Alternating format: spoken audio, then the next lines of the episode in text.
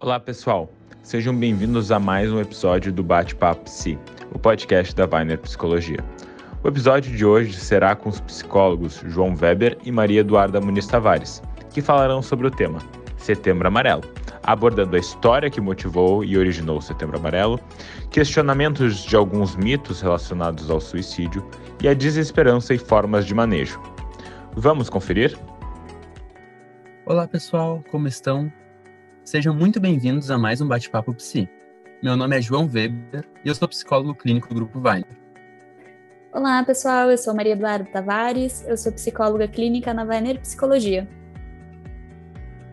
Hoje o tema da nossa conversa é sobre o Setembro Amarelo e especificamente sobre o suicídio. Para iniciar, eu passo a palavra para minha colega Maria Eduarda, que vai trazer alguns aspectos históricos e de prevalência em relação a esse fenômeno. Então, pessoal, a gente vem percebendo né, alguns dados sobre suicídio nos últimos anos. Né? E segundo a OPAS, a Organização Pan-Americana de Saúde, cerca de 800 mil pessoas morrem por suicídio a cada ano. E nesses casos, 96,8% eles perceberam que há relação com transtornos mentais. Então, eh, relacionados com a depressão, seguidos de transtorno bipolar e uso de substâncias. E embora existam, a gente sabe, né, que existam tratamentos eficazes conhecidos para depressão, menos da metade das pessoas recebem tratamento. Então, metade das pessoas que acabam cometendo suicídio, metade delas recebem algum tratamento uh, ou procuram algum atendimento com, a, com profissionais da saúde. Então, a gente vem percebendo né, que suicídio é um assunto uh, que já foi tabu por muito tempo e ainda hoje enfrenta grandes dificuldades, né? De acaba enfrentando é, estigma, preconceito. Então, e muitas pessoas têm dificuldades em, em perceber, identificar os sinais, né? E, e procurar ajuda. Se está passando por algum momento mais difícil, acabam tendo dificuldade por causa desse preconceito, não sabem muito bem o que fazer. Então, uh, e falta bastante na informação para as pessoas. Então, hoje o João e eu estamos aqui para divulgar essas informações, tá? E falar também um pouquinho sobre Setembro Amarelo. Então, e pouca gente sabe que o Setembro Amarelo ele teve origem lá com a história de Mike M nos Estados Unidos. Ele era conhecido por suas habilidades de mecânica. Ele tinha um Mustang de 68 que ele mesmo restaurou e pintou de amarelo. Mas, em 1994, o Mike acabou cometendo suicídio. E naquela época ele tinha 17 anos. Né? E a família e os amigos, ninguém tinha percebido os sinais que ele pretendia tirar para a própria vida. Então todo mundo ficou muito surpreso com aquilo. E no funeral, os amigos montaram uma cesta de cartões e fitas amarelas. Amarelas porque o Mike ele era conhecido pelo Mustang amarelo. E nessas, nesses cartões e nessas fitas tinha mensagem: se precisar, de, se precisar, peça ajuda. E essa ação uh, ganhou grandes proporções e se expandiu por todo o país, né? E diversos, diversos jovens passaram a utilizar esses cartões amarelos para pedir ajuda, né? Pedir ajuda a pessoas próximas, amigos, família, né? E até profissionais da saúde. E essa fita amarela ela foi escolhida, então, como símbolo do programa que incentiva aqueles que têm pensamentos suicidas a buscarem ajuda. Né? Em 2003, a Organização Mundial da Saúde instituiu o dia 10 de setembro como o Dia Mundial de Prevenção do Suicídio. Né? E o amarelo ficou pelo Mustang Mike. Né? Então, o amarelo ele foi a cor escolhida para representar essa campanha. E o objetivo disso é conscientizar sobre a prevenção do suicídio, e dar visibilidade a essa causa. Né? A história do Mike serve de ilustração e exemplo para a gente pensar sobre muitos aspectos da nossa sociedade, do que a gente costuma reproduzir e falar sem nem pensar ou, re ou refletir a respeito. Um primeiro mito que eu gostaria de trazer para vocês é de que as pessoas que ameaçam se matar não fazem de verdade se sabe que a maioria dos suicídios envolveram algum comportamento digno de atenção alguma mensagem, alguma informação que qualquer pessoa que estivesse por perto poderia notar. Às vezes por um, um abatimento, um comportamento, uma expressão maior de tristeza, às vezes por mensagens de fato uh, envolvendo um aviso de risco de suicídio. Então é algo realmente muito comum e é interessante que as pessoas que estejam por perto sempre fiquem de olho. Um segundo mito bastante divulgado é que a pessoa quer morrer, por isso ela comete o suicídio.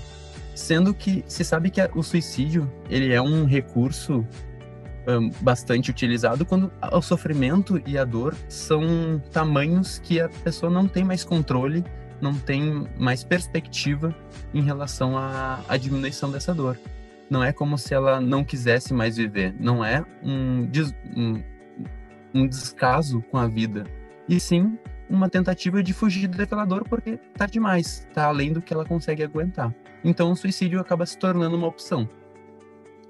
Um terceiro mito bastante divulgado é que o suicídio é uma decisão individual, considerando o livre-arbítrio da pessoa. Isso não deixa de ser verdade, porque de fato é uma decisão individual, a pessoa toma sozinha e todo mundo, a princípio, livre-arbítrio, dependendo de como ela, de como tu vai enxergar o ser humano mas é inegável que as pessoas que cometem suicídio, a, grande maioria tem uma doença mental. E essas doenças podem alterar a forma como elas interpretam as situações, como elas interpretam o que está acontecendo com elas, seja o sofrimento, seja uh, somente algo que aconteceu, enfim.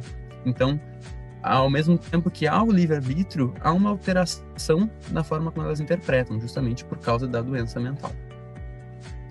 Um quarto mito bastante divulgado é sobre a dificuldade de falar sobre o suicídio, sendo que conversar sobre isso daria ideias para a pessoa de fato realizar uma tentativa, sendo que na verdade conversar sobre suicídio não estimula ninguém a se suicidar.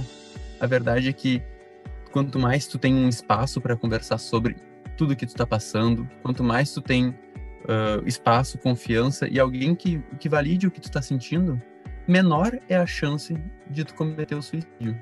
E aqui fica uma deixa bem importante para profissionais da saúde. Um, boa parte das pessoas com comportamento ou pensamento suicida não conversa com um psicólogo ou com um psiquiatra de primeira. É muito comum que os profissionais da atenção básica sejam os primeiros com a possibilidade de identificação, de do que está acontecendo com essa pessoa. Então é muito relevante, é muito importante que se pergunte sobre isso. Então aqui fica a deixa para qualquer profissional da saúde que esteja ouvindo isso, não deixe de perguntar.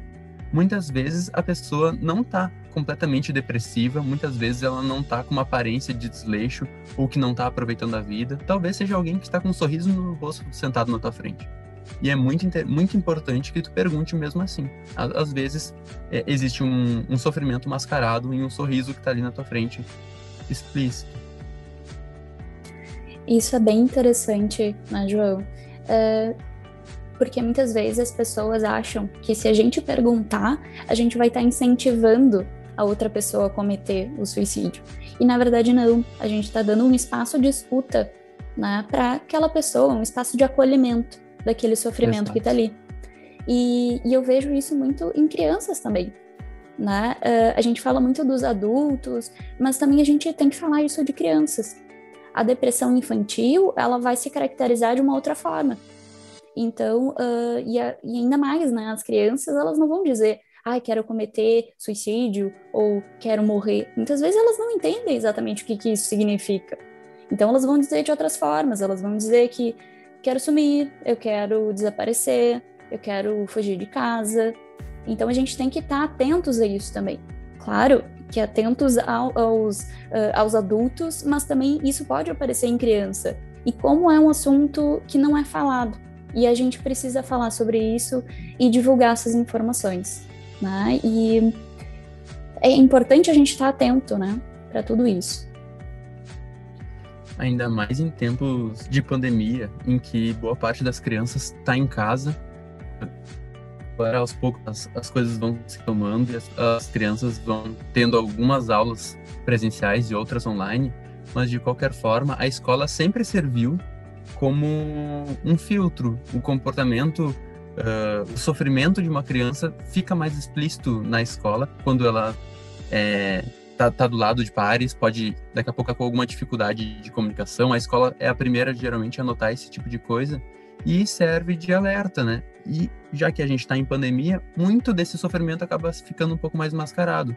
Naquela aquele adolescente rebelde que fica trancado no quarto e os pais não têm tanto acesso, na escola seria um local em que essa criança esse adolescente poderia ter um pouquinho mais de visibilidade, ser um pouco mais notada e transparecer esse sofrimento. Então, em época de pandemia, ainda mais cuidado a gente tem que ter em relação a isso. Uhum, com certeza. E... Né? E, e ainda mais agora na pandemia, a gente vem percebendo esses casos de, de depressão, muito mais porque uh, as pessoas foram acabaram fazendo esse isolamento social, né? Então uh, ficaram mais afastados de amigos, familiares, claro, para não não uh, cuidar, né, com com, com covid, não não sair espalhando o vírus por aí, mas também muitas vezes as pessoas acabaram ficando mais isoladas, então sem contato né, com outras pessoas. E a gente sabe que isso é um fator de risco para depressão e para suicídio.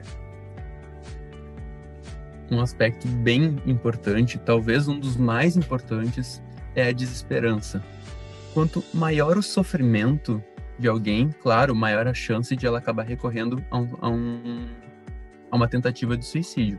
Mas por maior que seja o sofrimento, a, per, a falta de perspectiva, a falta de mudança desse, dessa situação, desse sofrimento, é o grande sinal de alerta. Então, quando a pessoa, o paciente ou, enfim, o familiar está em um sofrimento muito grande, mas tem uma perspectiva, puxa, ali na frente, daqui a duas semanas, eu acho que essa situação pode mudar. Daqui a um mês que seja, eu acho que essa situação pode mudar. Talvez eu consiga aguentar, por maior que seja a dificuldade em relação a isso, o sofrimento, geralmente a pessoa dá um jeitinho de manejar. Então a desesperança é um grande aspecto e deve ser muito investigado por profissionais da saúde, independente da, da profissão. E aqui a gente uh, começa a entender um pouquinho melhor sobre o comportamento suicida, os níveis de gravidade e os níveis de, de atenção que o profissional da saúde deve dar. O primeiro, e já muito grave e relevante, é o pensamento suicida, é a vontade de morrer. Nem sempre o paciente ou a pessoa vai estar com uma vontade e um, um pensamento tão claro assim, eu quero cometer suicídio. Às vezes não funciona de uma forma tão explícita assim. Como a Duda mencionou, talvez uma vontade de morrer, uma vontade de sumir, já seja um indicativo importante disso e deve ser avaliado, validado e acolhido. Um segundo nível envolve o planejamento. Além de pensar sobre morte, envolve que o paciente comece a planejar formas de tirar a própria vida. Então, esse é um aspecto bastante relevante também para profissionais da saúde. Geralmente, o, planejamento envolve assim um risco ainda maior para aquele paciente e um cuidado ainda maior que o que o terapeuta, o profissional da saúde deve ter em relação a essa pessoa. E o terceiro nível é a própria tentativa de suicídio. Aqui eu trago uma informação breve, né? Homens geralmente uh, utilizam formas mais letais e agressivas. As mulheres, algumas formas um pouco mais passivas, menos agressivas, e isso acaba tendo consequências nos próprios índices, na prevalência de suicídio entre homens e mulheres. Os homens, por utilizarem formas mais letais, acabam cometendo suicídio mais frequentemente e as mulheres menos mas não há nenhum indicativo de que os homens sofram mais ou qualquer outro aspecto nesse sentido. É realmente a tomada de decisão, o impulso está mais ligado a homens de formas mais letais. E, para finalizar, é importante trazer como a gente lida com tudo isso. O manejo da esperança, o manejo de um pensamento suicida. Claro, isso envolve todo um tratamento, envolve todo um cuidado para a saúde mental de uma pessoa e não vai ser em alguns minutos que a gente vai conversar sobre, mas alguns aspectos bastante relevantes, algumas frases bem interessantes de serem trabalhadas e revistas são importantes de serem mencionadas aqui. A primeira é que o suicídio ele é uma medida permanente, é uma solução permanente para um problema que muito provavelmente é impermanente. Por mais que talvez naquele momento em que a pessoa está se sentindo mais depressiva, por mais que o sofrimento esteja grande naquele momento, ela não tem como prever que daqui a dois anos ela não está morando na Tailândia, trabalhando com algo que ela nunca viu e com pessoas que ela nunca pensou em estar tá entrando em contato e se sentindo feliz. E essa dor ser só uma lembrança antiga de um sofrimento que um dia ela teve. Então, é bem, bem relevante trazer esse aspecto para os pacientes e para os familiares de que o suicídio é uma medida permanente. E muitas vezes esse sofrimento não é permanente, ou pelo menos a falta de recursos para lidar com esse sofrimento não é, não é permanente. Então, é algo que, inclusive, é muito comum para pacientes com doenças crônicas começarem a ter pensamentos suicidas por ser uma doença que não tem mais solução. É crônico, não vai passar, não tem cura. Mas a própria forma de manejo desse sofrimento pode ser alterada. Não é o evento, como diz a terapia cognitivo-comportamental, não é o evento em si, é como a gente interpreta esse evento. Não é a doença crônica, é como a gente interpreta e leva essa doença. Então é mais ou menos por aí que a gente tenta trabalhar. Um aspecto bem interessante, então, é levar em consideração e ver o lado bom da imprevisibilidade que o mundo tem. Então, nem sempre as coisas são tão previsíveis, né? Daqui a pouco, uma criança que estava no Brasil, ela recebe uma proposta de intercâmbio, ela está na Espanha, super bem, super feliz. Uma coisa completamente imprevisível do acaso, daqui a pouco ganha na, na loteria, vai saber. Eu não eu não vou ganhar na loteria amanhã, e eu estou torcendo para isso. Então, é bem importante trazer esse aspecto da imprevisibilidade porque as coisas geralmente tendem a mudar. E as coisas podem mudar para melhor, sim, também. E aqui a gente entra na, no aspecto final da rede de apoio. A rede de apoio são as pessoas que a gente tem do nosso lado para contar e que contam com a gente.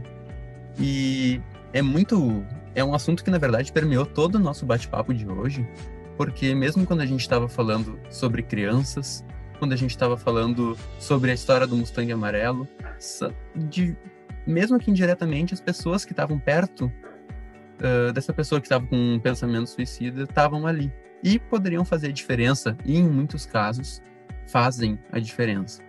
Então, conta sempre com a rede de apoio, conta conosco, né, Duda, em relação a, a Weiner ser uma instituição de saúde mental. Nós estamos aqui também para prestar um serviço e um cuidado em relação a isso. Uhum, claro, claro. Né? Então, se vocês uh, estiverem passando por algum momento difícil, ou se vocês conhecerem algum amigo, algum conhecido, né, que está passando por um momento difícil, que procure ajuda, procure alguém para conversar, que procure uh, algum atendimento. E claro, a Weiner está de portas abertas, né? Se alguém precisar entrar em contato, só, só conversar com a gente, tá bem? E acho que é isso, né, João? Mais alguma é coisa? É Espero que vocês tenham gostado do, da conversa de hoje. Foi bem para trazer informações que a gente considera úteis tanto para profissionais da saúde quanto para o público em geral. Espero que vocês tenham gostado. A gente segue à disposição para qualquer dúvida que vocês possam vir a ter. Tá bem? Fica o nosso abraço e até a próxima, gente. Tchau, tchau, pessoal. Até a próxima bate-papo psi.